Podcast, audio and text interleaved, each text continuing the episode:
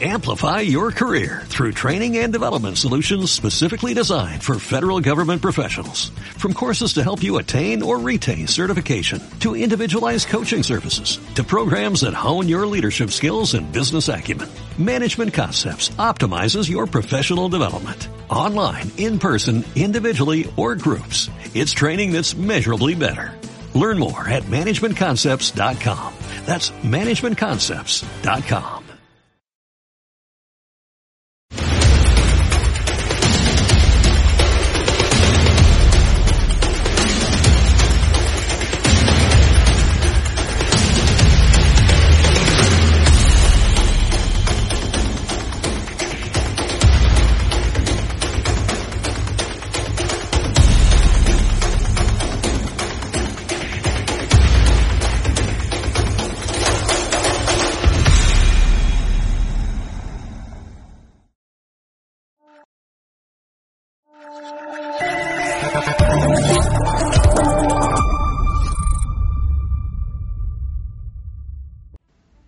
buenas a todos, esto es Estado de Alarma. Hoy estrenamos este programa por YouTube de media hora de duración. Estaremos de lunes a jueves a partir de las ocho y media de la tarde.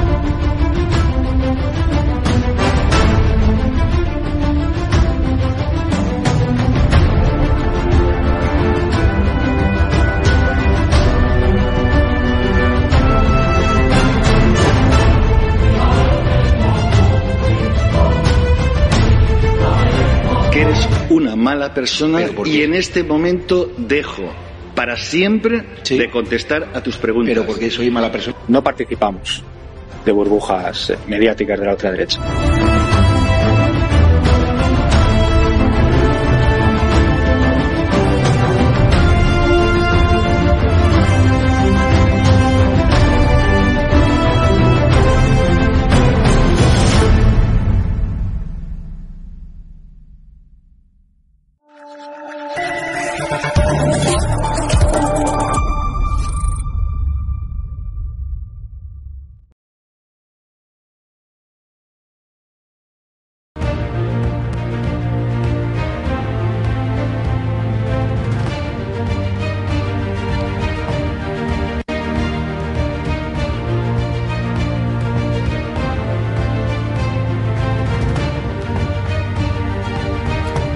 ¿Qué tal? Buenas noches, espectadores de Estado de Alarma, oyentes de Informa Radio, bienvenidos un día más. Hoy viernes, viernes, si no me equivoco, no falla mi móvil, viernes 27 de enero, vamos dejando atrás este mes, acercándonos más a ese mes de mayo, ¿no? Ese mes de mayo en el que tendremos elecciones autonómicas, municipales y acercándonos más a ese fin de año, ¿no? Que marcará, bueno, pues el rumbo, esperemos, de una nueva España con Sánchez fuera de la Moncloa. Sean bienvenidos, ¿no? Como digo, a esta noche de estado de alarma en la que, bueno, eh, vamos a volver a tratar temas, eh, como siempre les digo aquí, eh, que no van a escuchar en otras burbujas de extrema izquierda, ¿no? Porque si a nosotros nos catalogan de burbuja de extrema derecha, significará que hay burbujas informativas de extrema izquierda. Ahí cada cual saque sus, sus conclusiones. Pero, por ejemplo, no habrán escuchado que Podemos eh, vuelve a rescatarse su campaña eh, contra la corona y vuelve a la carga contra el rey emérito. Tampoco habrán escuchado eh, que Marlaska ha dejado a la Guardia Civil sin refuerzo mientras Marruecos abre dos pasos fronterizos con España.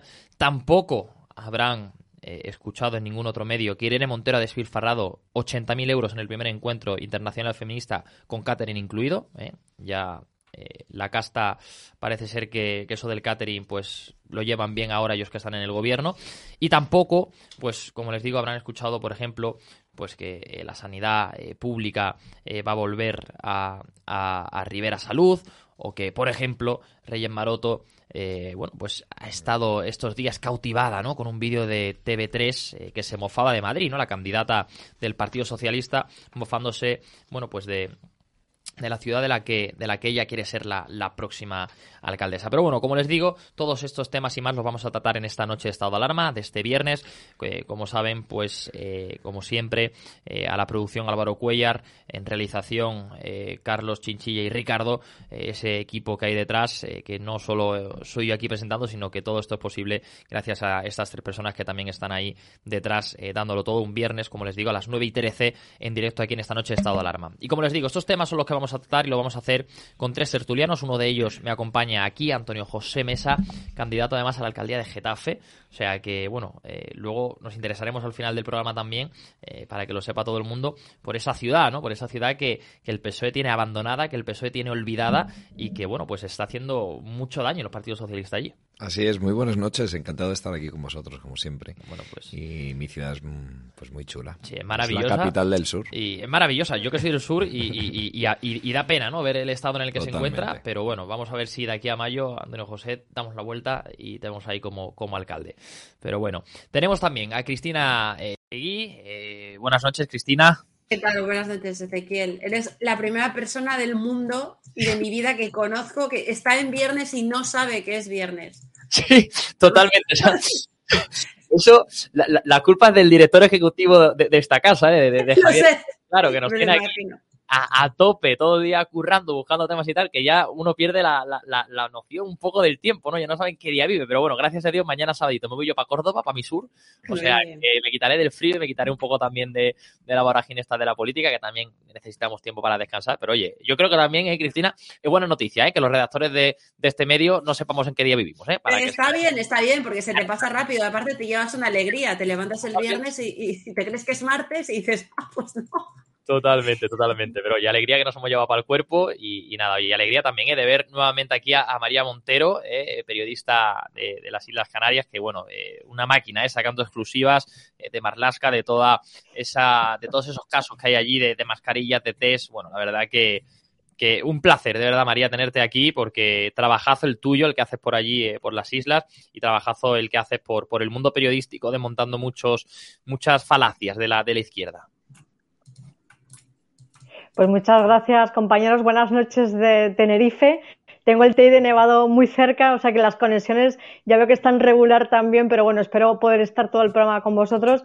Gracias por los ánimos que me dais siempre y desde luego a Marlasca. Esta semana la tenemos un poco apuntalado y además tenemos a Pedro Sánchez en este momento en las Canarias ya en actos políticos, o sea que esto también os contaremos un par de cosillas en, en algún momento del programa. Alguna exclusiva que tenemos también preparada sobre Pedro Sánchez. María, pues oye, encantadísimo de, tenerte aquí. Y sin más, ¿no? Vámonos a, esa tertulia, porque como les digo, ¿no? Como iniciaba este, esta presentación, ¿no? De, esta noche de estado de alarma, eh, Podemos vuelve a la carga, ¿no? Vuelve a la carga contra la corona, vuelve a la carga contra el emérito, contra el rey Juan Carlos I. Eh, que bueno, eh, podría trasladar su residencia fiscal a los Emiratos Árabes, donde reside, ya saben, desde hace dos años. Y bueno, esta ha sido la excusa, ¿no? Para que desde Podemos, pues se vuelva a rescatar una de sus campañas habituales, que no es otra que cargar contra la monarquía, contra la jefatura del Estado, que representa a Felipe VI, y en este caso, pues nuevamente eh, contra el que fuera rey, ¿no? Don Juan Carlos eh, I. En concreto, hemos visto cómo la secretaria de organización de Podemos, la número 3 de la formación, además también secretaria de Estado para la Agenda 2030, Lili de Bestringe, eh, ha sido la encargada de arremeter contra Juan Carlos I, reprochándole que solo le interesa a España para defraudarla. Su patrimonio es no pagar un solo euro a las arcas públicas que mantienen nuestros servicios y el bienestar de todos los ciudadanos. La monarquía no cabe en los consensos democráticos de nuestros tiempos, ¿no? Aseguraba Bestringe, cargando toda su acusación sobre toda eh, la institución de la monarquía más allá del rey emérito. Por cierto, Nali Bestringe eh, cuyo currículum, bueno, esto está escrito, pero si fuera un folio en blanco tampoco pasaría nada, porque ese es su currículum y está cobrando más de 100.000 euros y echa la culpa quizá de eso a la monarquía, pero bueno, eh, es lo que tiene, ¿no? Es lo que tiene ser íntima de, de Pablo Iglesias. Otro, por cierto, que ha remetido eh, contra el rey emérito, nosotros que el señor Iglesias, además ya ven el tuit eh, en pantalla, pues que, que habría lanzado, ¿no? una piedra, ¿no? Quizá por llamarlo de alguna manera, contra el rey eh, Juan Carlos, ¿no? Que, como digo, ha criticado eh, que nació fuera de España, que se esconde fuera de España y quiere pagar impuestos fuera de España. Curioso que sean lo más xenófobos quienes defienden la monarquía. Completaba eh, su acusación Pablo Iglesias contra la monarquía. Ya sabemos que, que bueno, que él no, es muy, no es muy monárquico, él es más quizá ¿no? de, azotar a una periodista hasta hacerla sangrar, eso es lo que, lo que al menos eh, conocemos del señor Iglesias, y, en ese sentido, pues me, voy contigo, Cristina, a, a, Valencia, ¿no? no sé al final qué te parecen estas palabras y sobre todo, qué te parecen estas acusaciones, ¿no? Porque es verdad que Podemos en este sentido estaba muy tranquilito, sin atacar mucho a la corona, pero vuelve a la carga, ¿no? Parece ser que llegan las elecciones y otra vez van a por su electorado más antimonárquico. Bueno, es su razón de ser, pero yo no diría que Podemos desprecia más al rey que Pedro Sánchez. Es decir, cada vez que Pedro Sánchez tiene la oportunidad, se saca todos los, se salta todos los protocolos, eh, ningunea al rey eh, abiertamente, em, porque su objetivo no es precisamente el de un sistema, una monarquía parlamentaria como el que tenemos, sino que es eh, efectivamente el mismo eh, objetivo que el de Podemos. Lo que pasa es que las formas es posible que sean más sutiles para algunos, porque el que ha saltado todas las instituciones, el que ha saltado el Tribunal Constitucional ha sido precisamente el Partido Socialista. ¿no?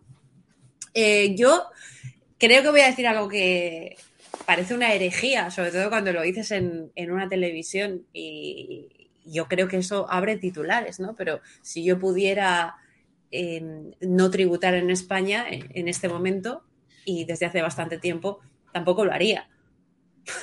es decir, eh, que paguemos la barbaridad que estamos pagando, que estemos asfixiados por todas partes para sostener Em, ministerios malversadores como son el, Ministerio de Igualdad, que habría que cerrar, o como son el Ministerio de Asuntos Sociales y Agenda 2030, que no es más que una gran multinacional mundial eh, instalada en Occidente, en todos los gobiernos eh, llamados democráticos, ¿no? con bastantes tintes totalitarios, eh, como, como, es el, de, el gobierno español y que, y que, y que lidera o que dirige gente para intereses particulares que no ha votado a nadie ¿no? en este país y que nos dice cómo tenemos que pensar, cómo tenemos que comer, qué tenemos que comer, con quién nos tenemos que acostar, eh, etcétera, etcétera. ¿no? Yo tampoco tributaría si pudiera en España, me iría donde fuera. ¿no?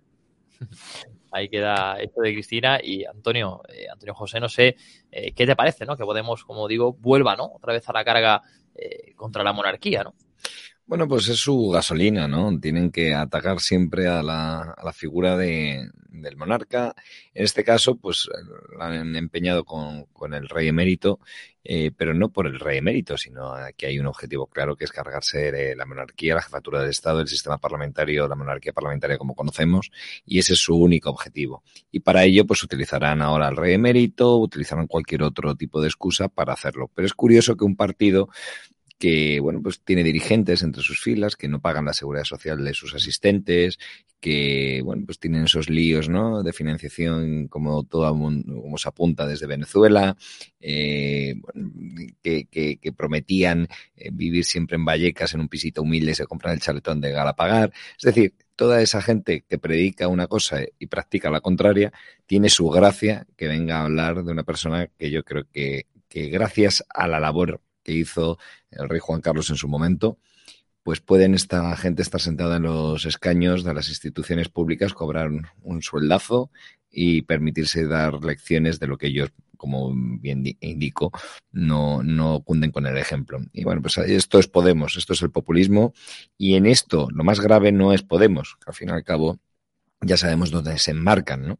El problema es el Partido Socialista de Sánchez, es el sanchismo, que está abrazado a este socio y que consiente desde la posición que ocupa el presidente del gobierno, el partido del gobierno, el partido principal del gobierno, pues tener un socio, un aliado entre sus filas con, con, personas que dicen semejantes patochadas y se y bravuconadas, ¿no? Y bueno, de la, de la mm, eh, personaje que, que las emite, pues que, que, vamos a decir, que se quedó sola eh, gritando, recuerdo, en un mitin eh, ¿no? de la República y nadie le secundaba. Bueno, pues fue bastante ridículo y estos Podemos. Pero bueno, de estas vamos a tener muchas, mientras que el don Juan Carlos esté fuera de España y al final pues es, intentan alentar a su gente de cara a unas elecciones próximas y tienen que caldear o bien con manifestaciones de la sanidad o bien eh, jaleando en la universidad a la presidenta de todos los madrileños o ahora con el monarca, pues esto es lo que nos espera de aquí a mayo.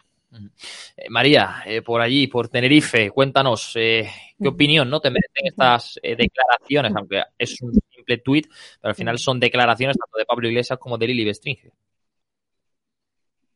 Bueno, pues mira, aquí Podemos, por ejemplo, en Canarias está totalmente eh, desbancado, prácticamente a punto de cerrar, en crisis total y es un auténtico fracaso como proyecto para los canarios, ¿no? Lo digo con conocimiento de causa.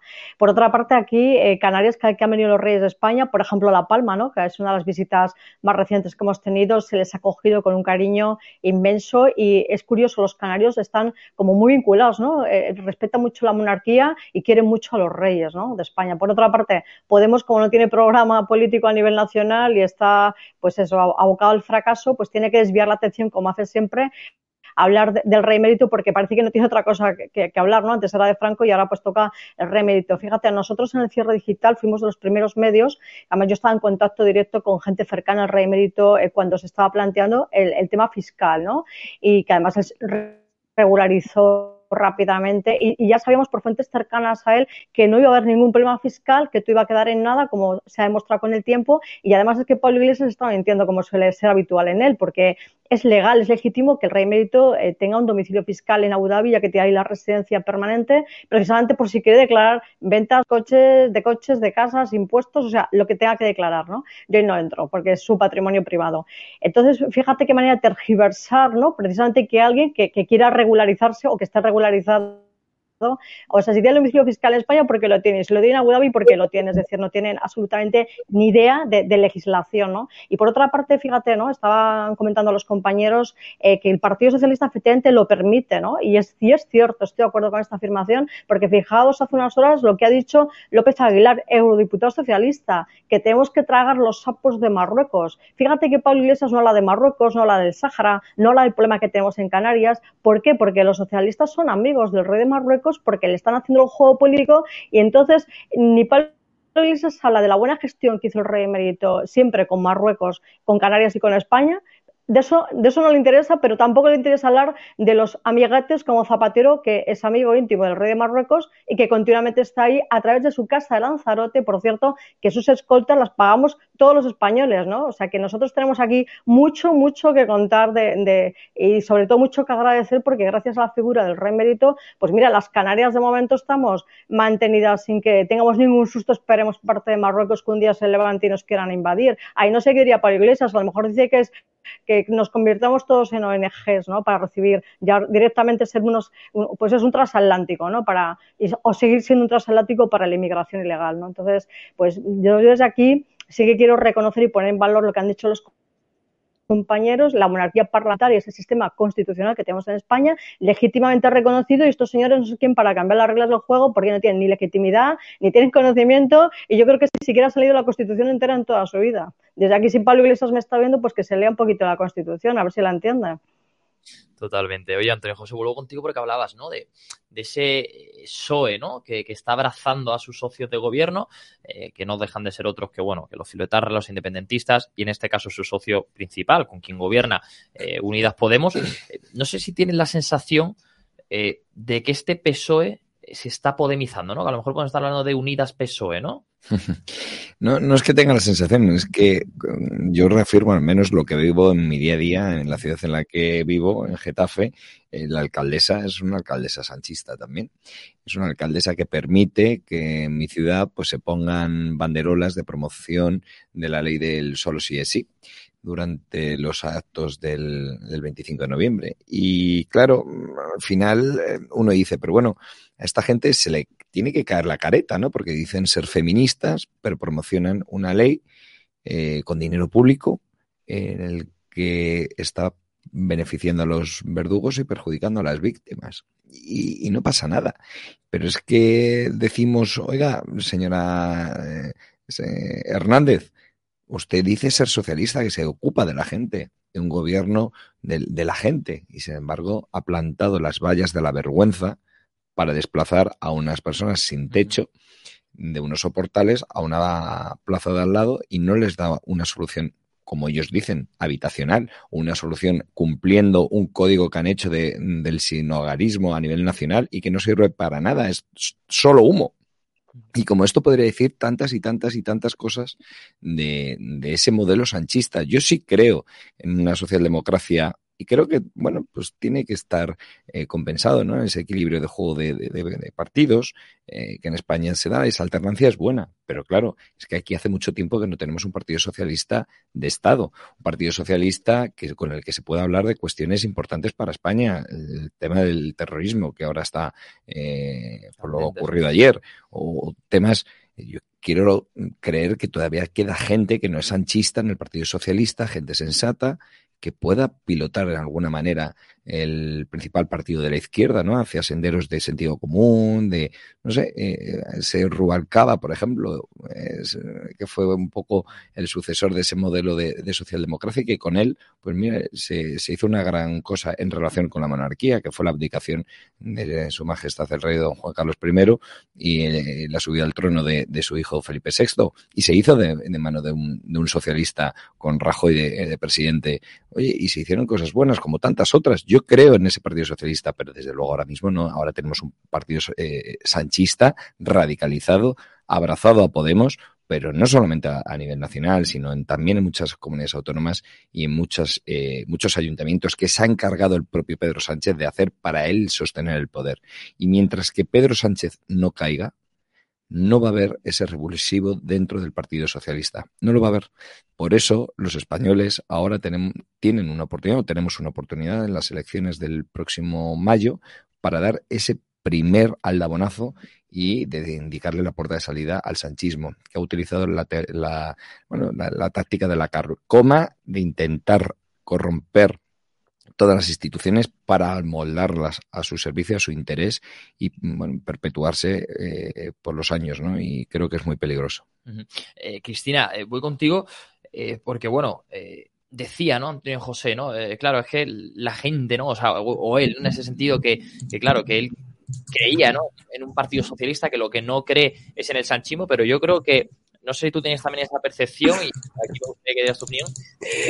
El socialismo eh, o cree el socialismo en el sanchismo o en Pedro Sánchez, porque claro, el problema puede venir de ahí, ¿no? Que sigue votándole gente, sigue votándole gente y a lo mejor es que la gente cree que el PSOE bueno es el del señor Sánchez. Pues ¿cómo me conoces? Haciéndome esa pregunta justo eh, después del turno, de este turno de intervención, porque yo creo que uno de los grandes problemas de, de, políticos del Partido Popular, y yo he votado al Partido Popular, y me encantaría tener esa duda entre si debo votar al Partido Popular o a Vox, es precisamente el de esa corrección política que, hombre, yo comprendo que Pedro Sánchez eh, o que todos los eh, líderes pasados del Partido Socialista en comparación con Sánchez parezcan Churchill, pero desde luego no lo son. El Partido Socialista eh, español no ha tenido sentido de Estado jamás, pero ni siquiera en el momento de su concepción, ni siquiera la forma en la que nació el Partido Socialista fue la de un partido democrático en ningún momento, un partido que dio dos golpes de Estado junto a Esquerra Republicana, un partido que asesinó eh, a, y que amenazó además a políticos de la oposición eh, desde, el, desde el estrado del Congreso de los Diputados y que yo alucino cuando una persona y un político específicamente dice que Rubalcaba, que en paz descanse, eh, entendedme bien, eh, es un político un estadista o un político referente, eh, el Rubalcaba del, del, GAL, del chivatazo del caso Faisán, eh, de Interligare, de los 30 años, 35, 30, 40 años de corrupción socialista en Andalucía que han llevado a robar más de mil millones de euros a los parados. Eh, es el Partido Socialista que bailaba el corro de la patata con Felipe González delante de la prisión, porque toda su cúpula acabó en prisión. Y, yo realmente, sinceramente, me encantaría, bueno, me encantaría, no, me da igual, es decir, que si el Partido Socialista ha sido un partido de Estado, no, pero es que no lo ha sido, jamás. Entonces, pues bueno, no, no puedo estar más en desacuerdo con esa opinión. Estoy de acuerdo con otras que ha expresado el invitado, desde luego, pero con esta, no, no. Bueno, yo, yo sí creo, hombre, eh, si pones a analizar a cada uno de, los dirigentes, ¿no? En su, su haber como político, pues seguramente encontramos pues tantas y tantas cosas que, ha dicho Cristina y que desde luego en la inmensa mayoría comparto. Comparto también el nacimiento del Partido Socialista, puesto que como hijo de víctima de esa guerra civil, previa a la guerra civil de la República, pues imagina lo que puedo llegar a pensar de ese Partido Socialista. Pero yo quiero eh, pensar un poquito más hacia adelante. Creo que también eh, bueno, no puedes eh, exterminar ¿no? determinadas ideologías, por Dios. No, no, exterminar, yo no quiero exterminar a nadie, pero, pero, pero, la socialdemocracia. A nadie, con lo cual. La socialdemocracia es nociva y ya no te estoy hablando de casos de corrupción. Yo soy liberal y por eso milito en el Partido Popular, porque creo que la socialdemocracia tiene eh, políticas nefastas para, para, oye, cuando se aplican para su población.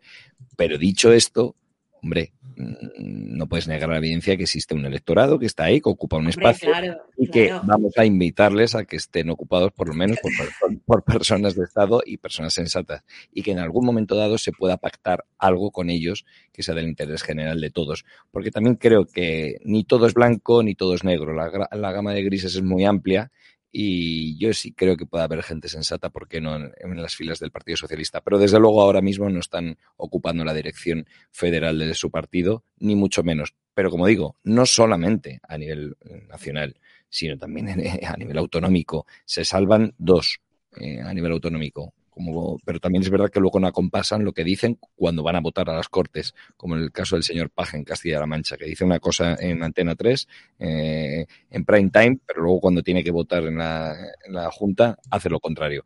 Bueno, yo sí quiero estar esperanzado y sobre todo en hacer un llamamiento a esos votantes socialistas desencantados con el sanchismo, que sí tienen un sentimiento españolista y que no están de acuerdo en que su jefe de filas del partido y su presidente del gobierno esté pactando con independentistas y nos lleven a la más absoluta carcoma de las instituciones para beneficio propio. Pero eso no va a querer decir que, que el Partido Popular va a hacer en cierta manera, políticas socialdemócratas para ese electorado. estoy, hablando de, determinados pactos, no de hacer políticas socialdemócratas. Yo creo en bajar los impuestos, no en subirlos. Creo en, en, que, oye, hay que liberalizar cuanto menos burocracia mejor. O sea, si en eso no me van a pillar, o sea, que, lo tengo bastante claro. Acabar con la ley de memoria histórica, la, ideología de género. Totalmente. La ley de memoria histórica, vamos, mañana mismo sin tardar.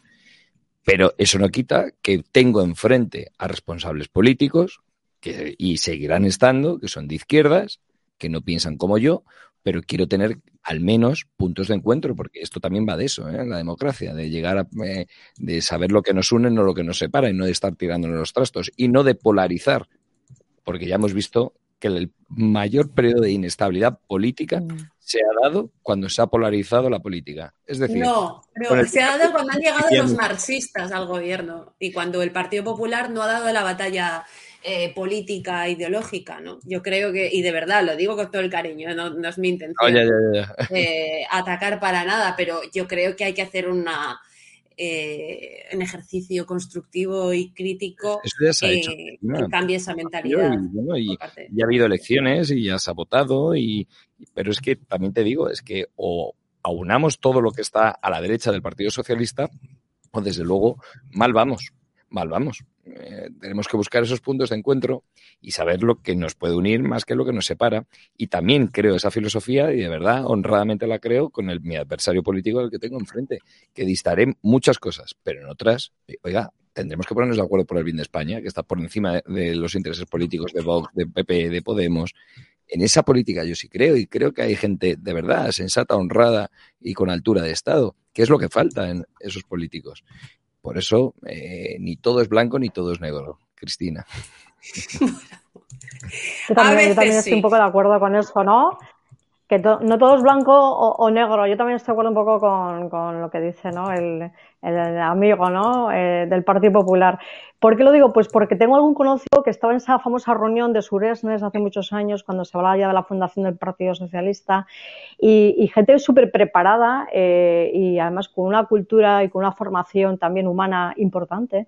y que me contaban pues cómo llegó Felipe González, ¿no? Con, con guerra, en plan a comerse el mundo, a cambiar todo lo que ellos habían ido de alguna manera ideando para ese nacimiento del Partido Socialista y bueno, pues de alguna manera ese liderazgo que se había gestado con gente más mayor que ellos, lo arrebataron en esa reunión y, ahí empezó a lo mejor un partido socialista, no sé si diferente o el que querían todos en ese momento, pero bueno, de, como decimos en Canarias, de esos polvos estos lodos, ¿no? Ahora ese pequeño paréntesis con mucho cariño. Es cierto que, el Partido Socialista está en un momento eh, muy crítico. De hecho, eh, os cuento algo que vamos a, contar en unas horas también en el cierre digital. Está aquí Pedro Sánchez en Canarias. Hoy estaba a Las Palmas de Gran Canaria. Mañana visita La Palma por no sé cuántas enésimas veces, mientras que los palmeros que han sufrido la crisis volcánica no han cobrado todavía las ayudas, ¿no? O sea, esto hay que ponerlo sobre la mesa. Fijaos un dato que ha salido eh, publicado en la web de transparencia esta semana en el Parlamento de Canarias. Eh, ¿Os acordáis que los socialistas decían ha habido un repunte de violencia machista durante la crisis volcánica? ¿Cuánto dinero se han gastado en apoyar a esas mujeres víctimas de violencia machista durante la crisis volcánica de La Palma, cero euros. Se han ejecutado cero euros. Ahí están las cifras. Es decir, eh, no se puede eh, estar diciendo una cosa y luego hacer toda la contraria. ¿no? Fijaos que hoy se prevía, ¿no? por parte del Partido Socialista aquí en Canarias también hay una crisis muy gorda porque eh, eh, hay miembros eh, que han tenido que dimitir de la confianza del gobierno socialista con Podemos que tenemos en Canarias por un caso que destapamos nosotros en el cierre digital, que precisamente son ese despilfarro millonario material sanitario durante la pandemia, que aunque el presidente socialista de Canarias apuntó a Ayuso, sin embargo, él era el que estaba realmente siendo apuntado a su gestión y además hay una investigación de la Fiscalía Europea en marcha. Es decir, hoy Sánchez está con luces y sombras. ¿Por qué? Porque hay una investigación abierta en Europa que espero que nadie, ningún político pueda controlar, pero por otra parte porque militantes históricos del Partido Socialista, que ahí va, ¿no? lo que están diciendo los compañeros, no querían ir, no quieren aparecer en los mítines de Sánchez porque no quieren saber nada de sus políticas, porque está en total desacuerdo no solo con la política aplicada en Canarias y con la inmigración ilegal hacia nuestras islas, sino a nivel nacional. O sea, estos militantes históricos no se reconocen hoy en día ni en el Partido Socialista,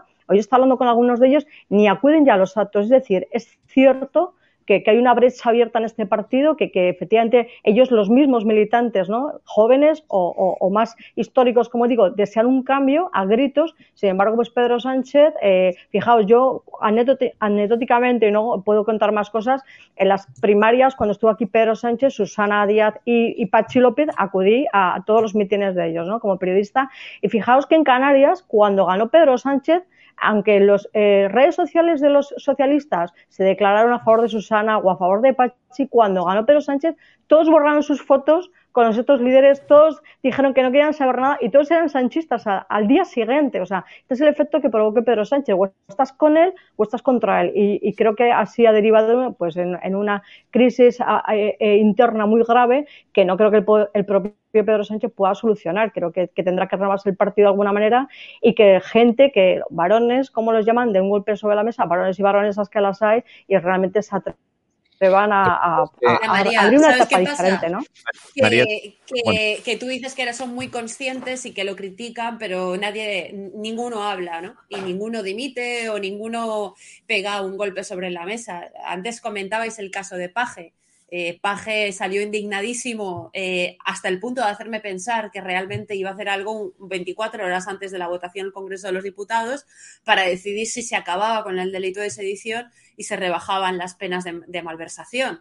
Y efectivamente hizo lo que, lo que todo el mundo esperaba, que era absolutamente nada. Es decir, que esos políticos, que por cierto, siguiendo con el halo de Suresnes, donde se fueron los eh, políticos del Partido Socialista que decían que hacían antifranquismo, hacer antifranquismo desde Suresnes, a lo mejor es muy fácil, porque está en Francia, ¿no?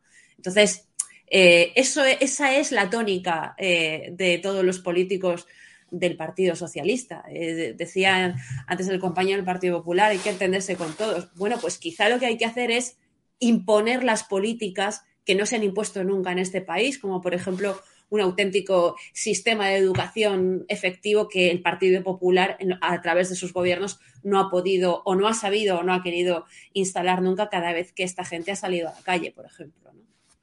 Bueno, en el caso de la ley de educación se puso en marcha y llegó este gobierno y la derogó en el minuto uno. Quiero decir que, en ese sentido, lo que pasa que es verdad que, que eh, cuando tú vas a hacer eh, grandes eh, leyes que, que, abarcan e importan a todos, tienes que hacerlas con el consenso mayoritario y sobre todo con el principal partido de la oposición. Y lo están haciendo ellos? No, bueno, pero es que, que, ellos lo hagan mal, Cristina. Hombre, no, no. no. Quiero decir, bueno. es que ese no es el espíritu. Es que yo lo que le tengo que decir a los españoles es, oiga, que yo no voy a hacer, si el sanchismo es eh, poco más, más o menos que autoritarismo, y, totalitario y es una persona que no quiere el consenso, que quiere el disenso, que quiere la polarización, yo, porque ese señor lo haga mal, pero que no se trata de dar un golpe de Estado, si se trata de poner tu modelo cuando estás gobernando, porque si no, por hacerlo bien, lo que os pasa es lo que le pasó el otro día a Ayuso en la Complutense. que no se trata de eso. Cuando se entrega la educación a toda esta gente. Lo siento, pero estás equivocada. No, no, no estoy equivocada, no estoy equivocada. ¿No ibais, no ibais a llevar a Europa la denuncia ¿No, ibais a llevar a Europa la denuncia del asalto al Poder Judicial? ¿No ibais a llevar a Europa eso? y me dejas yo, lo dijo y luego automáticamente dijo que no, cuando 24 horas después de fichar a Borja Semper. Es que, perdóname, pero no, no es así. Cuando un partido está gobernando, cuando un partido está gobernando, tiene que, por supuesto que tiene que poner sus políticas O sea, que no cuando tú presentas. Ir, a Europa, ir a Europa, como dijisteis, y denunciar en Europa el asalto del Poder Judicial y el atraco al Tribunal Constitucional. ¿No fue eso lo que dijo Feijó? ¿O eso es poco moderado? ¿O eso es totalitario como Pedro Sánchez? ¿Por qué después deshace eso? Una ley, por ejemplo, de la, mm, del calado y de la importancia de la ley de educación tienes que hacerla en consenso, como la ley de la si, de si queremos hablar de la reforma electoral o si queremos hablar de tantas y tantas cosas, se tienen que hacer en consenso con el principal partido de la oposición. Seguida, sí. Sea quien sea el, Partido Socialista va a aceptar vuestras leyes. La mayoría absoluta de quien sea llega y te lo deroga como ha, como ha pasado. Vosotros no lo habéis hecho nunca. Lo que hace falta es que en el, el banco de enfrente se siente gente más o menos, oiga, sensata y moderada y dentro de esa izquierda que ellos tendrán sus postulados y yo los defenderé y los voy a combatir porque sé que los míos son mejores como liberal pero pero hagamos en consenso, hagamos en consenso hagamos en consenso leyes para que perduren y no para que llegue un gobierno de turno y como fue la ley del partido anterior y el mío es distinto, la derogo, porque así no conseguimos. Pero no tengáis miedo cuando gobiernen ellos.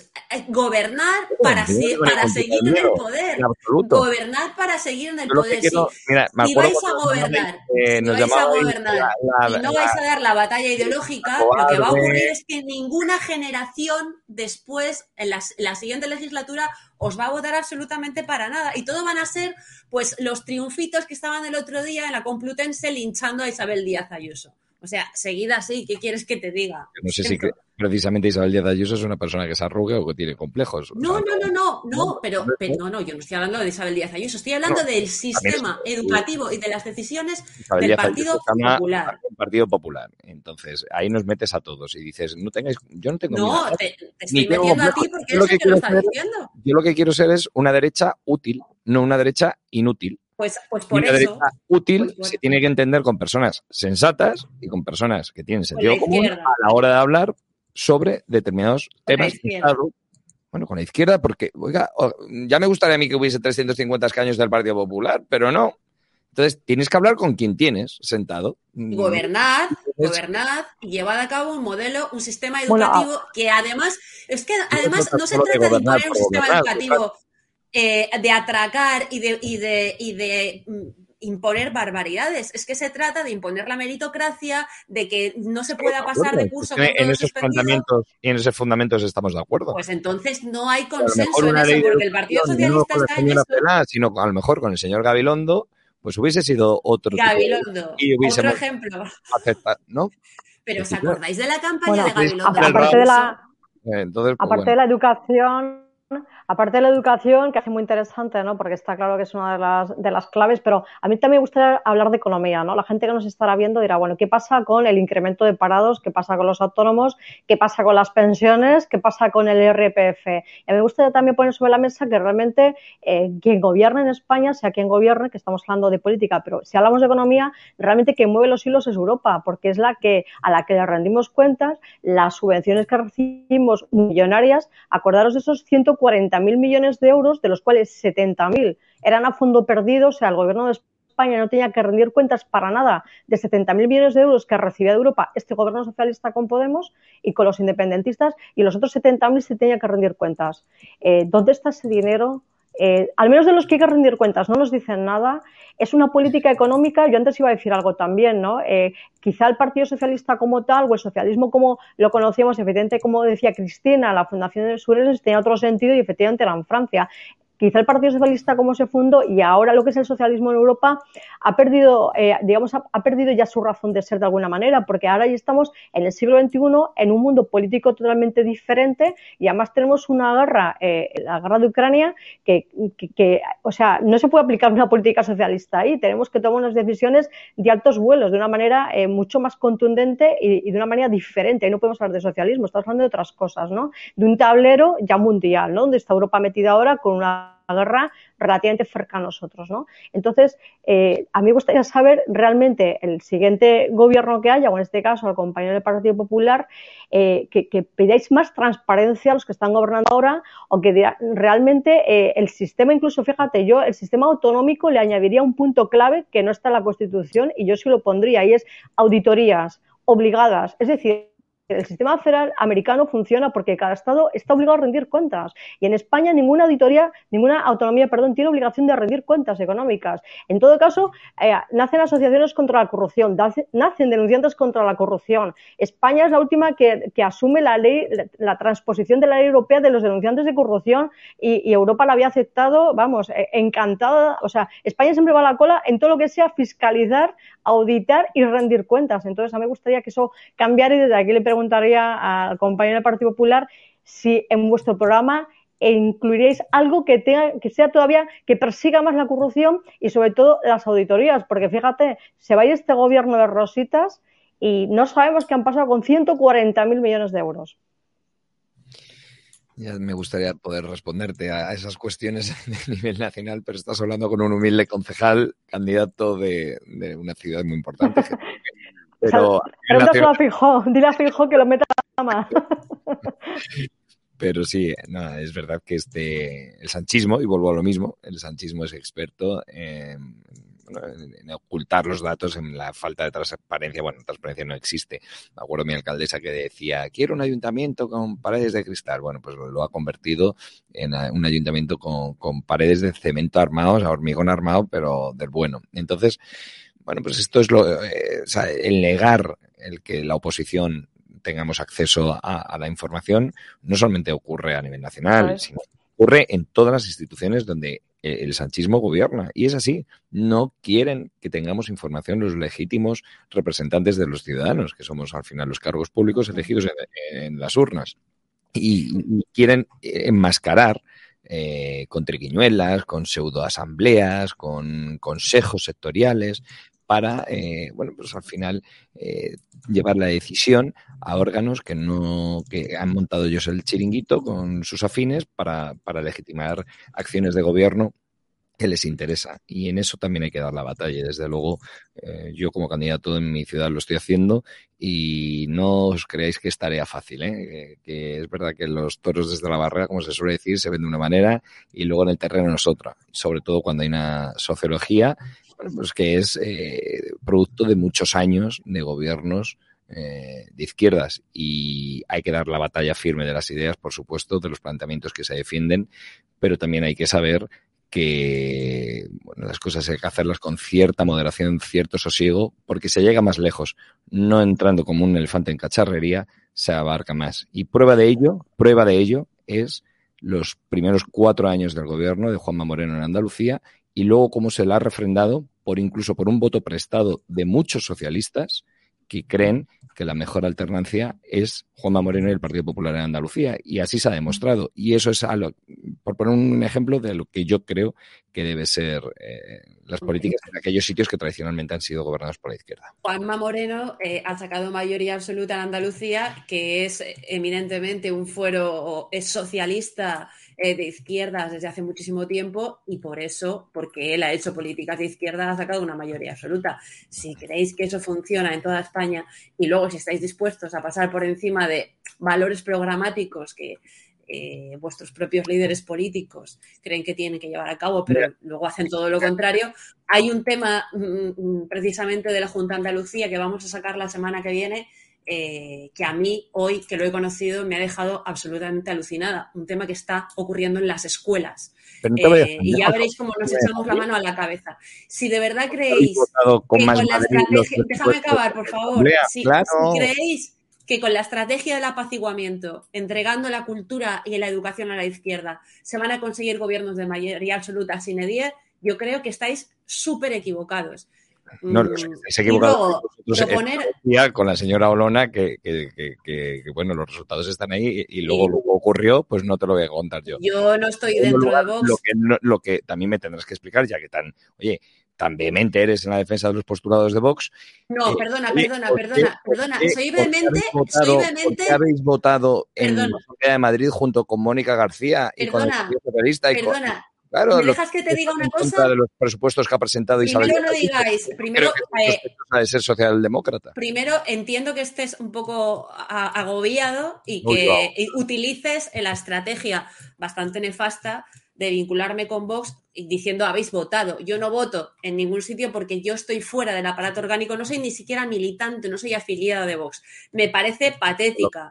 Eh, me parece patético que Vox vote con la izquierda, igual que vosotros votáis con la izquierda constantemente en la Comunidad de Madrid. Me parece realmente patético. Como me parece patético que haya un matrimonio eh, de papá y mamá en el cual él y ella eh, se dedican a la política. Eh, me parece patético que los políticos eh, entren en política con 6.000 euros en el banco y salgan con 600.000. Yo creo que todos los políticos, incluyendo los políticos del Partido Popular, incluyendo los partidos de Vox, tienen que entrar con la condición de que haya una auditoría de su patrimonio público, por ejemplo, que salgan con ese patrimonio público. ¿Qué es ese dinero que usted ha gastado y que no corresponde al ejercicio de su cargo político? Todo lo que no sea eso es blanqueo de capitales. Eso, eh, por ejemplo, ya que nos, ponemos a, proponer medidas, pero que tú eh, digas que yo soy vehemente en la defensa de los postulados de Vox, me parece, mm, me parece un ejercicio, pues eso, un poco, poco socorrido, ¿no? Aunque un poco desesperado. Porque, entre otras cosas, lo que estoy defendiendo son, perdona, lo que estoy defendiendo son vuestros postulados. Lo que yo estoy defendiendo es eso que vosotros decís que lleváis en vuestros programas. O sea, son vuestros postulados, no son los de Vox. Y por la falta de defensa de esos postulados ha nacido Vox, con el que, por cierto, tengo muchísimas diferencias todos los días y la gente que ve este programa lo sabe. O sea que me parece que ahí no me vas a pillar. Yo no tengo ningún cargo orgánico, no soy concejal como tú, eh, no soy eh, diputado autonómico, no soy congresista, eh, no soy senador, no estoy dentro del comité ejecutivo ni en un comité provincial, no soy ni siquiera afiliada. O sea que ese recurso eh, para intentar minar mi capacidad crítica me parece un poco desesperado. Bueno, como este Lo que quiero es que vosotros defendáis. ¿Puedes dejar de meter una de canto? Gracias. Métela. Eh, como este programa eh, se, puede ver luego en indeferido, coge la primera parte de ello y, dices por qué estás desilusionada con el Partido Popular y por qué acercamiento hacia Vox, que no lo he dicho yo, lo has dicho yo no he hablado de mi acercamiento hacia Vox, yo estoy hablando de la existencia de Vox. Puedo ser votante de Vox sin ser cargo de Vox, entiendo. Eso es lo que yo he dicho. Tampoco he dicho que vote a Vox. Pues he dicho que no voto al Partido Popular porque el Partido Popular no me deja votar al Partido Popular, que es lo que le pasa a mucha gente. Cuando Feijó dice, que ahora ha dicho todo lo contrario la semana pasada, por cierto, que su votante del partido, eh, que el votante del Partido Popular no tiene nada que ver con el, votante de Vox, eso lo dijo eh, Feijó, búscalo en la hemeroteca, y al día siguiente dice todo lo contrario, es que no le interesan los tres millones y medio de votantes del de, de Vox, que ha perdido, que ha perdido el Partido Popular. ¿Queréis recuperar esos tres millones y medio de votantes? Eh, yo creo que sí, yo estaría encantada, y te lo vuelvo a repetir, de tener el dilema de a quién votar. Eso es lo que yo he dicho al principio. El señor Fijo, como el señor Abascal, como todo aquel que esté a la, bueno, pues que no esté en el sanchismo y esté a la derecha, incluso eh, señores, insisto, del Partido Socialista o de Ciudadanos, que no quieran este modelo de Estado que estamos eh, teniendo con el sanchismo a, la cabeza, pues tendrán que hablar y sentarse y aunar fuerzas. Es lo Por que supuesto. Pero, pero, pero esas fuerzas, ¿quién las va a aunar? fuerzas, Cristina, cuando unas fuerzas, esto es como un contrato, ¿no? Eh, de alquiler, o, bueno, pues mm, siempre, o de una compraventa, o lo que sea. Uno tiene que ceder para que el otro ceda, para no llegar es un contrato de alquiler. Lo- Vale, eh, Ya, pero que no se puede pensar en esas historias en términos. siempre cuando va a negociar ceder en pro del otro para llegar a un acuerdo y eso a veces es- son Pero renuncias si el Partido Popular lo ha cedido todo. Lo ha cedido todo. Ha cedido en, en ideología de género. Ha cedido con la ley de memoria histórica. Ha cedido en términos económicos, por supuesto, subiendo los, los eh, impuestos con el señor Montoro eh, más, no que, más, no que, venía- más que Izquierda Unida. O sea, es que lo ha cedido todo. No queremos que sigáis cediendo nada más y queremos tener el dilema y el problema de a quién votar en mayo y en noviembre. pues como ¿Votamos al tengamos, Partido Popular? como tengamos sanchismo verás tú la risa que nos va a entrar a todos Lo que tiene que decir el señor Feijó ahora, antes de que eh, La sea el día de las elecciones, es Popular. si gana el Partido Popular, ¿quién, ¿con quién va a pactar el señor Feijó? ¿Con el PNV o con Vox? Eso es lo que debería decir el señor Feijó. Bueno, ahí queda, queda eso, porque nos tenemos que marchar a publicidad, no sin antes, y Cristina, si no me equivoco, te tienes que marchar. Sí, Así que, bueno, eh, darte, darte las mira cómo se ríen por ahí. soy yo soy yo Cristina Vale, es que, joder, macho, es que parece que te estoy echando, ¿sabes? Pero no, al revés, yo encantadísimo de que te quedaras, pero aprovecho Lo sé, lo sé, lo sé. nos vamos a ir a publicidad, por eso aprovecho ya para, para despedirte y, y nada, agradecerte que hayas estado otro día más, un viernes, ¿eh? que me ha dado una alegría de que sea hoy viernes, aquí en la noche de Alarma. De verdad que un placer tenerte otra vez aquí, Cristina. Un abrazo, un abrazo a todos. Un abrazo fuerte. Y bueno, señores, nos vamos a ir a publicidad no sin antes eh, recordarles que tenemos un sorteo eh, abierto, un sorteo de 12 tarjetas de regalo de 50 euros del corte inglés para las primeras 12 personas que se suscriban en EDATV a nivel plata y oro. Y luego tendremos otras 12 tarjetas de regalo eh, de 50 euros solo para miembros YouTube y Patreon o suscriptores de EDATV plata y oro. Eh, repito, porque son 24 tarjetas que quedan repartidas en 12 tarjetas de regalo de 50 euros para las 12 primeras personas que se suscriban en EDATV en plata y oro y otras 12 tarjetas de regalo de 50 euros solo para miembros YouTube y Patreon o suscriptores de EDA plata y oro. Ya saben, para activar la participación tienen que abonarse bien ya o enviar eh, sus datos a edatv.com. Válido, por cierto, hasta el día 15 de febrero a las 8 horas. Sin más, nos vamos a publicidad y volvemos un ratito. Fiestas de la Virgen. El alma de Yecla. Estímulo de los cinco sentidos.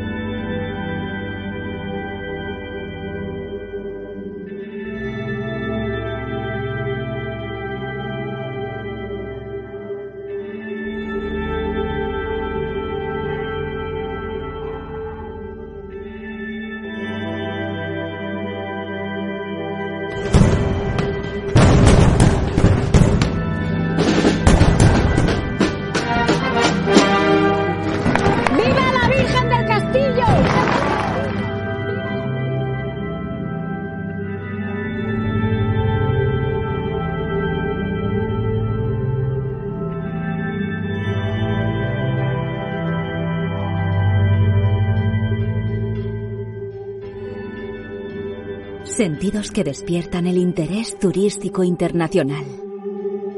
Ayuntamiento de Yecla.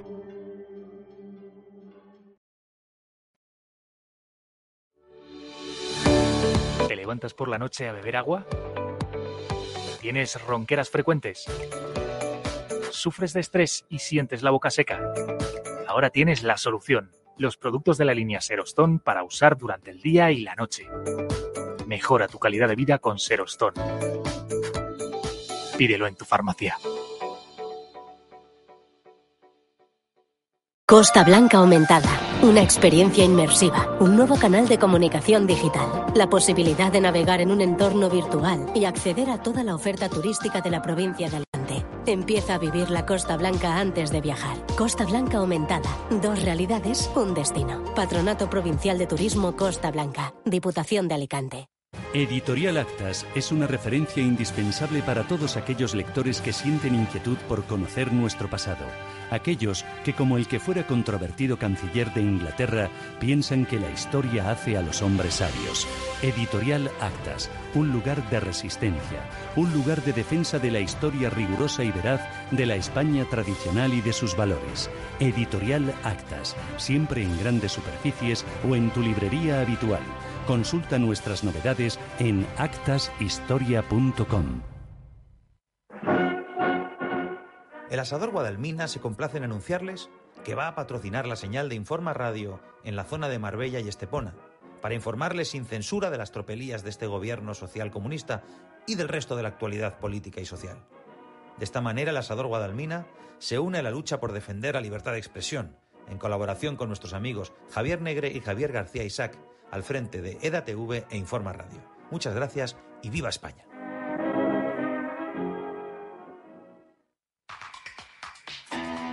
Si estás pensando en renovar los equipos de impresión de tu empresa, seguro que esto te interesa.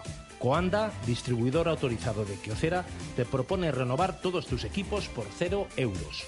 Así de fácil y paga solo por lo que imprimes en una única factura mensual para todos tus equipos. La mejor solución, todo en uno. Solicita información en el 954 90 0964 o en coanda.es.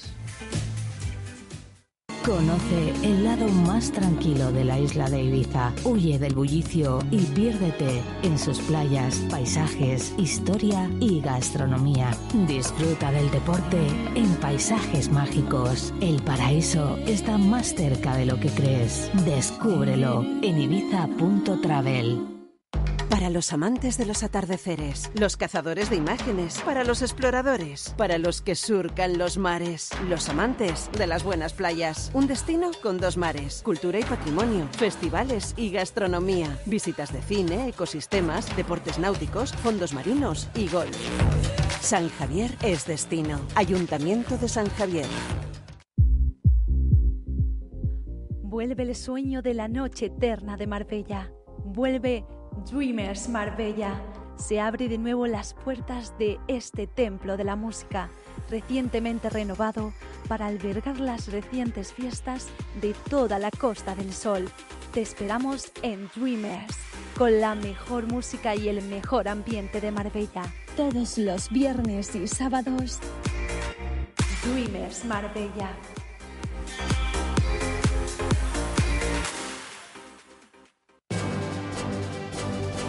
edatv.news, tu digital de referencia, donde encontrarás información confidencial sin censura, con las noticias que más incomodan al gobierno y que te esconden otros medios de comunicación. La información más políticamente incorrecta. edatv.news, la información confidencial que te hará libre.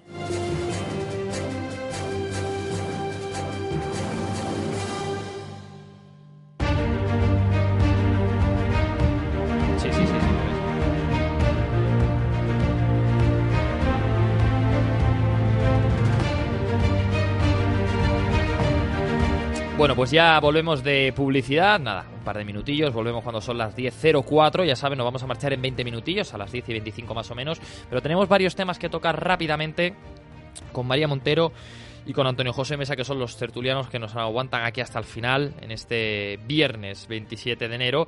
Y bueno, vamos con el siguiente tema, y aquí sí que voy a ir contigo, María, porque conoce bien a Marlasca, ¿no? Un Marlasca que, bueno, ha dejado a la Guardia Civil sin refuerzos, mientras que Marruecos eh, sigue paso a paso con sus anuncios de apertura de paso fronterizos, ¿no? El Tarajal en Ceuta, lo referente al porteo de bultos con origen en Marruecos y con destino a España. Y Beni Ensar, que limita con Melilla. En medio de ese incremento del tráfico, Jucil ha puesto el grito en el cielo porque, claro, los efectivos de la Benemérita, de la Guardia Civil, pues ni se han visto reforzados, ni se les ha explicado un protocolo interno de actuación, bueno, pues frente a este nuevo tráfico de personas y bultos, ¿no? Más INRI con lo que pasó en, este, en estos últimos días, con todo este ataque terrorista, supuesto ataque terrorista yihadista, eh, que, bueno, que sabemos que se sigue investigando, pero que todo apunta a que, bueno, que esa inmigración ilegal quizá sea el germen de lo que ocurrió en Algeciras. Entonces me voy contigo, eh, María, porque, bueno, nuevamente, ¿no? Marlaska, eh, aparte ya de todo lo que conocemos de él gracias a, ti y a tu medio de, comunicación, eh, vemos que nuevamente deja abandonada la Guardia Civil eh, que tanto protege las fronteras españolas, en este caso la de Melilla y la de Ceuta. Exactamente. Ceuta, Melilla y Canarias somos las fronteras no solamente de España, sino de toda Europa. Y es algo que Frontex tiene súper asumido y súper claro. Y el resto de europeos quizá más le da todavía más relevancia que nosotros los propios españoles, por una parte, ¿no? Por otra parte, fíjate, la falta de dotación de guardias civiles y policías nacionales en Ceuta y Melilla que me lo trasladan, ¿no? Mis fuentes policiales siempre dicen, no tenemos efectivos suficientes, María, no tenemos medios, no podemos con esto. Hay una preocupación constante, ¿no? Hay una, eh, o sea, la policía y la Guardia Civil en estas Ceuta y Melilla y en Canarias viven en una alerta constante, es decir, no descansan. Igual que en Canarias tenemos una falta de efectivos y de medios también tremenda, ¿no? Eh, aquí tenemos como dos millones y medio de personas y tenemos solamente cuatro mil guardias civiles para todas las islas con lo que ocurre aquí. Pues, lo Ceuta y Melilla igual, ¿no? Yo lo sigo mucho y, además tengo, tengo amigos ahí y me dicen no solamente esto, la inseguridad, efectivamente casos que, se dan de que yihadistas entran en patera como uno más, como no tengo nada y, que, me, y que me ayuden a un español cuando son yihadistas, son terroristas, son narcotraficantes. Es decir, mm, si alguien está pensando que solamente vienen menores, menas eh, a buscar ayuda, se está autoengañando. De hecho, eh, fíjate, ¿no? Un, testimonio que, también eh, hace unos meses contamos en el encierro digital de un menor que acabó muerto, ¿no? En la calle de Las Palmas de Gran Canaria. Yo hablé con su madre, ¿no? En Dacle me decía, es que los niños aquí cogen una patera porque es una excursión llegar a Canarias o a Ceuta Melilla, donde llegan, eh, porque lo ven en la tele que les dan hotel con piscina y luego piensan que van a volver a la semana siguiente al cole otra vez a ACLA. O sea, esto es lo que se está vendiendo desde este gobierno de España que tenemos, ¿no? Entonces yo en este caso, como siempre, mi apoyo y mi cariño a la Guardia Civil y a la Policía Nacional, eh, yo siempre se lo digo que sin ellos nosotros en Ceuta y Canarias no seríamos nada y sobre todo el fracaso de política no solamente de Marlaska, que no valora suficiente a las fuerzas de cuerpo de seguridad del Estado con el gran servicio que están haciendo en esta legislatura, sino que además eh, eh, es que ellos nos salvan la vida continuamente y sobre todo este último atentado efectivamente que mencionabas, yihadista en Algeciras,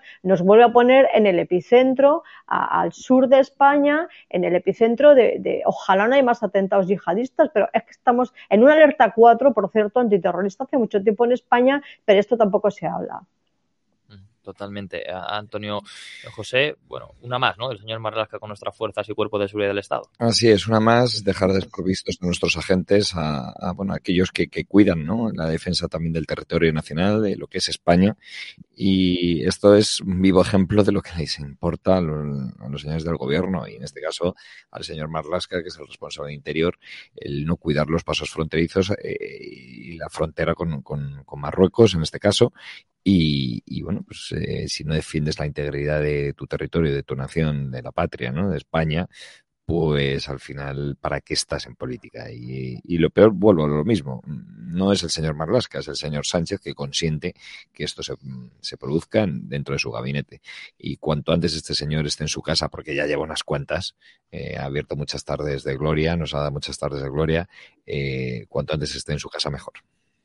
Totalmente, ¿no? la última Sí, pero un pequeño inciso. La, última que contábamos eh, esta semana, que está en el Senado, o sea, Marlaska dotó de mascarillas a punto de caducar a nuestros policías en Canarias que han tenido a su vez que donarlas a centros de mayores, que esto hay, hay un follón abierto en el Senado, incluso un senador ¿no? del Partido Popular, eh, Sergio Ramos, ya apuntó a esta historia, hay dos senadores del Grupo Mixto por Valencia y Navarra también interesados. Es decir, ¿por qué a la policía y la Guardia Civil se le da a la mascarilla a punto de caducar o, o coches antidiluvianos se los mantienen y sin embargo nutren a Marruecos eh, de medios, que es otra cosa que para mí es totalmente incomprensible. Lo de Marruecos y este gobierno, bueno, es para nota. Ahí sí que podríamos escribir, ¿verdad, concejal? Un, libro B, yo creo un libro B de, esta historia. muchas, es que ya lleva muchas en su trayectoria. y, lo que pasa es que estamos en un momento en el que un escándalo eh, tapa otro. Y este escándalo, pues el día de hoy, mañana ya será historia porque habrá otro más gordo. Y lo peor de todo, la, eh, la moraleja de todo esto es que nos estamos acostumbrando a que vamos de escándalo en escándalo a día, o sea, por día. Entonces, claro, eh, es muy difícil acordarte de todas las tropelías que ha hecho el señor Marlasca, porque, claro, es que no, no paran de darnos noticias a cuál peor este gobierno. Y eso es una, pues, una degeneración de las instituciones eh, democráticas eh, que deberían estar, como es la policía, la Guardia Civil y, bueno, y tantos otros organismos que el sanchismo intenta manipular, como el INE, el CIS, eh, Radio Televisión Española, bueno, tantas y tantas. Bueno, bueno. Antes voy a hacer un pequeño inciso, concejal, si me permite, porque estaba escuchando un poco el, el debate con Cristina, ¿no? Y es, yo vengo de la mediación, lo digo públicamente porque es otra de mis herramientas de trabajo, y entiendo perfectamente el concepto ¿no? de, el, del ponerse de acuerdo en puntos, el win-win, ¿no? Porque negociar y política y democracia tienen que ir de la mano el consenso y tienen que ir de acuerdo, o sea, tienen que ir de la mano en, en un momento dado los partidos. Yo entiendo el win-win, tú ganas, yo gano. Ahora, eso sí, en cosas que sean pactos de Estado, hay cosas que, que, da igual eh, el partido que sea, hay cosas que se tienen que poner de acuerdo porque si no sería imposible avanzar en este país o ponerse de acuerdo con el Consejo General del Poder Judicial o ciertas políticas, o por ejemplo, política exterior, que este gobierno hace lo que le da la gana con la política exterior y yo recuerdo eh, pues intervenciones del Partido Popular o de vos también el Congreso, pues que nos enteramos por la prensa, nunca mejor dicho, de esa mala política exterior que está haciendo este gobierno de España, sin contar para nada con el resto de fuerzas políticas. ¿no? Ahora sí me gustaría poner ahí un poco el acento en que ojalá eh, lo que es el centro derecha de este país también pueda a llegar a consensos entre ustedes y, y puedan pues alcanzar un, un, un gobierno estable. Eh, eh, yo, lo, yo digo como canaria adoptiva, ¿eh? No, estamos deseando aquí que haya un cambio y que haya un giro, porque con un cuatripartito que tenemos aquí de izquierdas, cada uno por su lado, pues no se puede sostener un, una comunidad autónoma como esta o otras comunidades autónomas que tengan el mismo tipo de gobierno te agradezco tu puntualización y tu reflexión porque de eso se trata o de eso es lo que yo intento poner encima de esta mesa, ¿no? El, ese sentido de, oye, vamos a fijarnos sobre todo en los temas importantes, las cosas de comer, como normalmente se dicen, tenemos que ponernos de acuerdo y dentro de las diferencias, pues vamos a hacer ese ejercicio que para eso estamos obligados los políticos y los responsables públicos de buscar entendimiento en aquella configuración aritmética parlamentaria que nos hayan dado y configurado, es decir, los, los, españoles o los ciudadanos cuando van a votar. Y, yo sí creo en eso, me, me iluso, pero creo que se puede hacer y creo que tiene que haber una generación de políticos que no vengamos a polarizar más todavía, sino a buscar puntos de encuentro. Y también creo que la dispersión de voto en multitud de partidos pues no han traído periodos de estabilidad precisamente, sino todo lo contrario. Y eso al final va en detrimento de, de, de los ciudadanos. Y se ve que, hemos tenido varias eh, repeticiones electorales, eh, gobiernos que se han ido al traste después de, sin ir más lejos, en Madrid se tuvo que convocar elecciones anticipadas antes de acabar esta legislatura, un gobierno con, con coalición con ciudadanos o, en, y en otras comunidades autónomas. Entonces, en mi corta vida política, eh, dentro de mi juventud, he visto que, oye, que con el bipartidismo, mm, con esa alternancia que se daban los dos grandes partidos, eh, tanto uno hegemónico en el centro derecha, derecha y otro en la izquierda, eh, no, no había tanto radicalismo, no había tanta polarización y había más estabilidad y se llegaban más a, a, acuerdos. Diga Cristina lo que diga. Por ejemplo, ahora el Partido Popular lo tiene claro en cuanto a la postura ¿no? de, la defensa eh, de nuestras, o sea, defensa eh, en el conflicto de la guerra de Ucrania y de Rusia, ¿no? En el apoyo a la OTAN y va de la mano del gobierno, pero eso no quita para que luego le critiquemos y hagamos una oposición dura y férrea en otros temas en los que no estamos absolutamente nada de acuerdo con ellos y lo vamos a decir, pero hay temas que son de comer que tenemos que estar juntos y esa es la filosofía que yo quería plasmar hoy. Vamos a hablar, eh, si os parece, también de, un poquito de sanidad, ¿no? En este caso, la sanidad eh, de, de, Valencia, ¿no? De, bueno, el gobierno valenciano comunicado a Rivera Salud que recuperará la gestión pública del Hospital de Denia en enero del 2024, ¿no?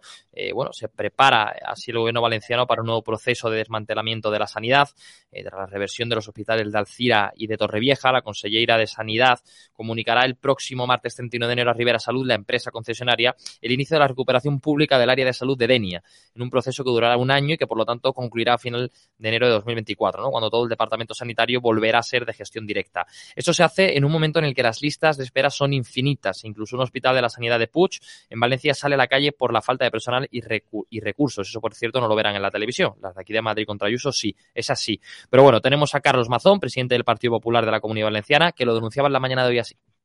Que tras la eliminación de los centros de coordinación de urgencias en Castellón y en Alicante, la propia Generalitat reconoce que la nueva centralización en Valencia ha provocado que en estos momentos se estén olvidando de avisar a los hospitales de la llegada de casos graves. Se están olvidando de avisar a los hospitales de la llegada de casos graves. Lo dijimos. La centralización en Valencia no beneficia a Valencia porque ya tiene un centro provincial propio, no necesita más. Pero desmantelar Castellón y desmantelar Alicante va a provocar graves retrasos en la reacción fundamental. En un caso urgente, el tiempo de reacción es urgente. Y un segundo, un minuto, puede ser muy grave. Tal y como anunciamos, tal y como denunciamos, tal y como advertimos, el desmantelamiento del CICU en Castellón y en Alicante son una chapuza.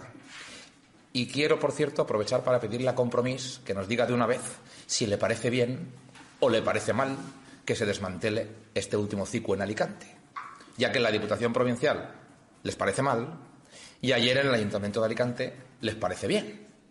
Yo agradecería que Compromís nos diga qué piensa de las urgencias sanitarias en la comunidad valenciana. Vemos también ahora eh, esa bronca ¿no? que ha tenido una huérfana con el consejero de Sanidad de Chimo Puig, al que acusa de la muerte de su madre por falta de camas. Bueno, pues la señora pedía ¿no? la vuelta del Grupo Rivera Salud a la gestión del Hospital de Torrevieja. Como les digo, lo vemos aquí, porque no lo verán en ninguna otra televisión. Vamos a ello. Mi madre murió el día 16 por este hospital por una mala praxis. Hola, señor alcalde, yo hablé con usted el otro día por mensaje. Mi madre murió porque la dieron el alta con una neumonía y con una insuficiencia renal. La mandaron a casa porque no había camas, no había oxígeno. Tengo los audios de mi madre mandados y al día siguiente mi madre murió en el coche de mi padre sentada. Se asfixió por culpa de mandarla a casa. Ahí tienen, ¿no? La verdad que desgarrador. Eh, pero bueno, eh, la vida. Eh, Antonio José, me voy contigo eh, por ser concejal de Getafe, ciudad madrileña, porque bueno, ni una noticia acerca de, todo lo que está ocurriendo en la sanidad valenciana. Caso contrario ocurre en Madrid, que bueno, alentados todos los sindicatos por más Madrid, salen a la calle en aras de, bueno, de criticar algo que, que no es verdad, porque Madrid está no a la cola, sino arriba del todo en cuanto a gestión de sanidad pública.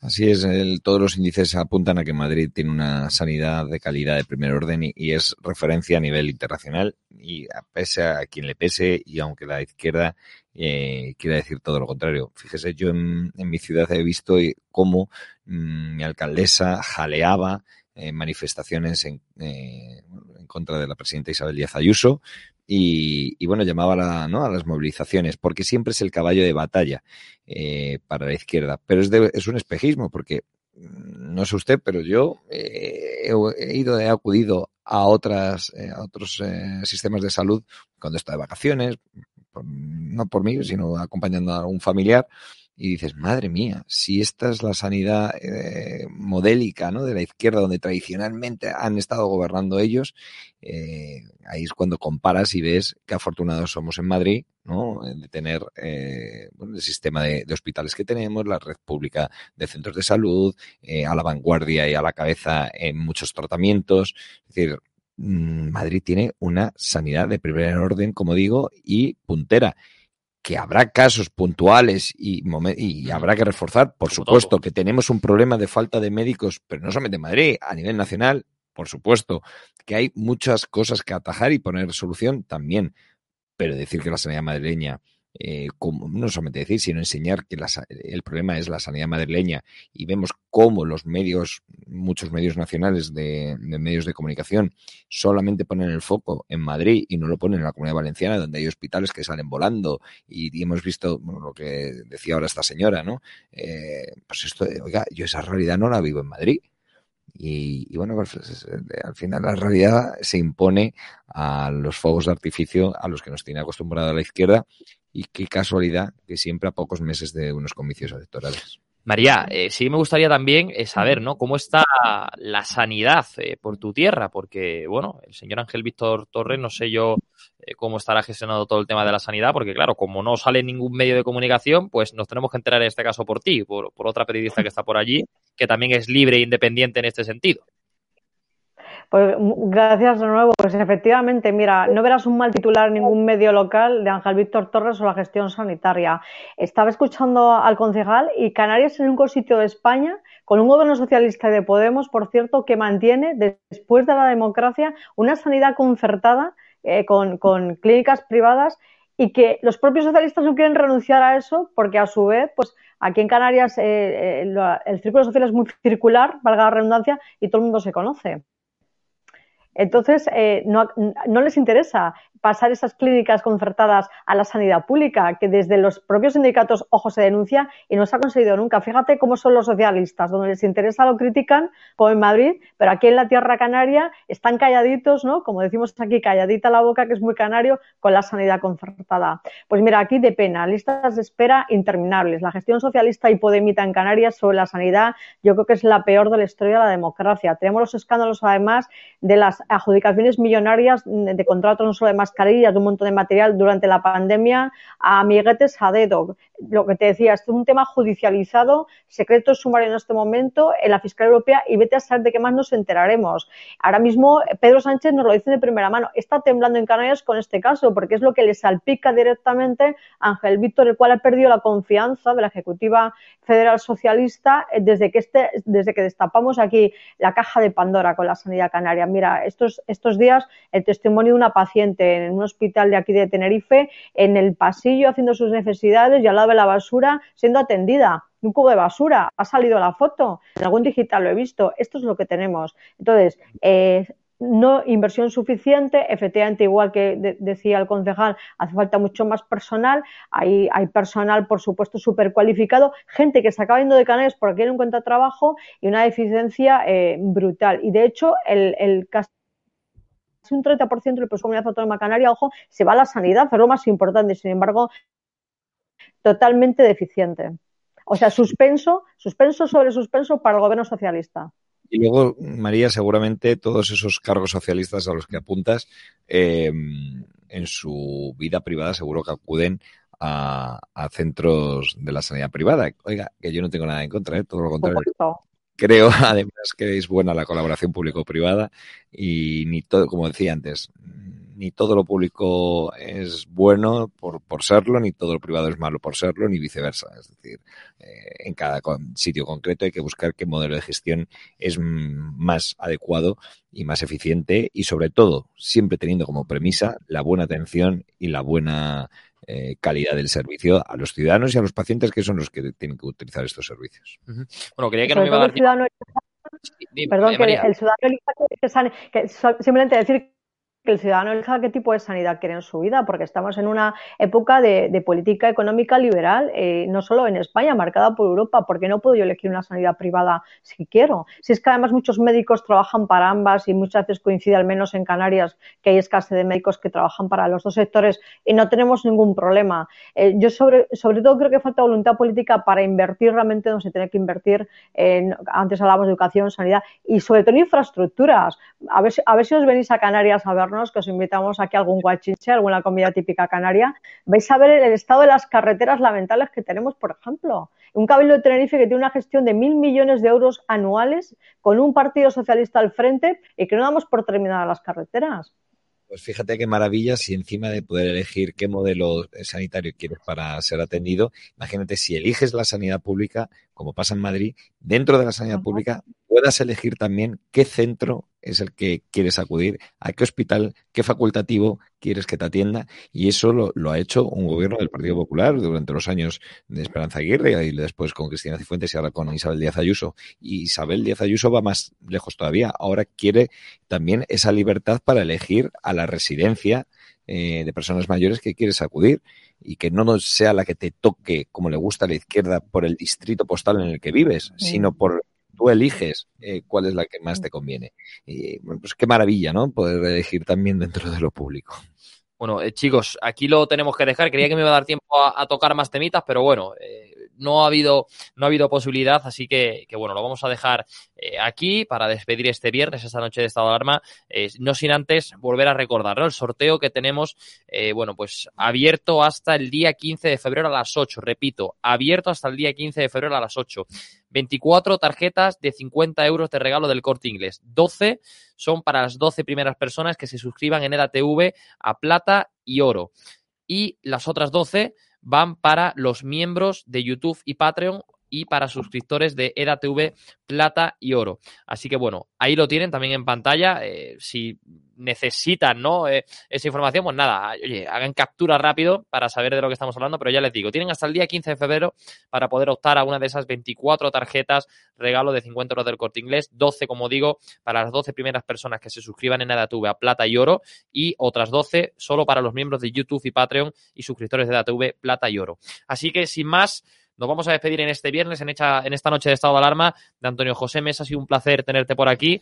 Y oye, eh, nos tenemos que ver dentro de poquito para hacerte esa entrevista, para conocerte más a fondo. No sin antes rápidamente, eh, te quiero preguntar, eh, porque vamos vamos, tiene que ser un minuto rápido, pero sí que te quiero preguntar, ¿verdad?, por esa delincuencia que está azotando a Getafe ante esa permisividad de la alcaldesa socialista de Sara Hernández, porque bueno, ya has comentado desgraciadamente lo que está ocurriendo con los sin techo, pero sí me gustaría hablar un poco de la delincuencia, ¿no? que azota a tu pueblo. Pues eh, así es, estamos viviendo una oleada de robos muy violentos, asaltando a hosteleros, eh, concretamente establecimientos como bares que han sido robados eh, tres y cuatro veces en un periodo de 15 días. Eh, un, el dueño de un establecimiento fue atacado con un hacha en otro. Eh, en otro han robado la máquina tragaperras llevándose la recaudación. bueno, de esto tenemos día sí día también muchas noticias desagradables al respecto. ¿Y, y todo por qué? Porque Sara Hernández no quiere cubrir las 70 vacantes que hay en la plantilla de la policía local. Mm, dota a los policías locales de un sistema de emisoras que no funcionan, tienen que llamar los propios agentes con sus teléfonos móviles. Y como esto tantas y tantas cosas que no cumple y que en materia de seguridad y hace que Getafe se esté convirtiendo desgraciadamente muy a mi pesar en un blanco fácil para los cacos. Bueno, a ver si en mayo cambia eso, así que bueno, Antonio. Trabajaremos para ello. Pues eso, Antonio José, te estaremos aquí esperando seguro para conocer más a fondo ese proyecto de Getafe dentro de poquito, así que un placer tenerte aquí en Muchas esta gracias. alarma. Y como veo que estás muchos viernes aquí solo, oye, oye, pues yo vengo, ¿eh? encantadísimo de que, de que venga, porque es verdad que muchas veces me veo aquí y que, madre mía, pero bueno, tengo también ahí la compañía de Cristina, de María, así que bueno, María, ha sido también un placer ¿eh? tenerte aquí, aunque sea, como te digo, desde tu tierra, eh, pero bueno, oye, allí frío nada, ¿no? Allí se está todavía descarno, ¿no? Está perfecto. Bueno, bueno, llevamos brequito por Caneval en el y cualquiera que me oiga no me cree, pero un, poquito de sensación térmica también de, fresquillo tenemos, pero no como vosotros en, en, Madrid. Mucha suerte también al concejal en las elecciones. Un placer, como siempre, contar con vosotros, compañeros. Muchos abrazos desde Canarias. Aquí tenéis vuestra casa. Lo sabemos, María, igualmente para ti, así que muchísimas gracias y muchísimas gracias también a todos los espectadores de EDATV y también pues a todos los oyentes de Informa Radio, la 104.5 en Madrid Norte, la 89.7 en Madrid Sur y sobre todo muchísimos más diales que pueden ver y conocer en nuestras redes sociales. Ya hasta 19, ¿eh? pasando por Cartagena, por Ciudad Real o por Mallorca y Sevilla, Valencia, Murcia o Vigo.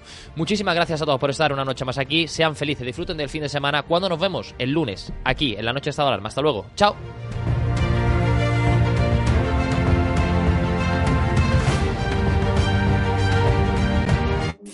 De la Virgen.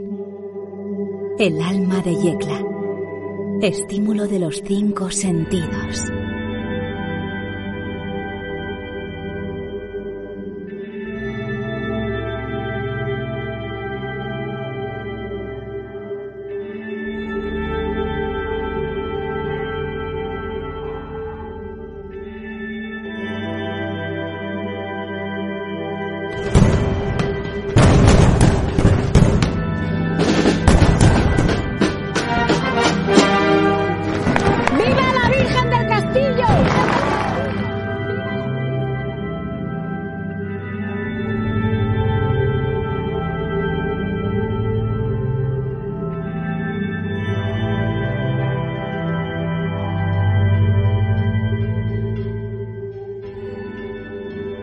Sentidos que despiertan el interés turístico internacional. Ayuntamiento de Yecla.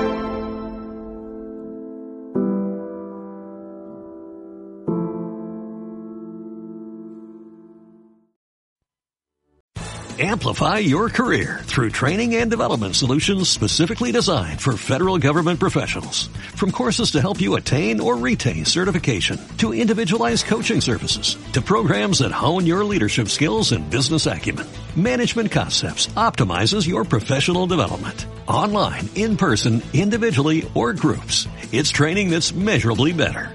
Learn more at managementconcepts.com. That's managementconcepts.com.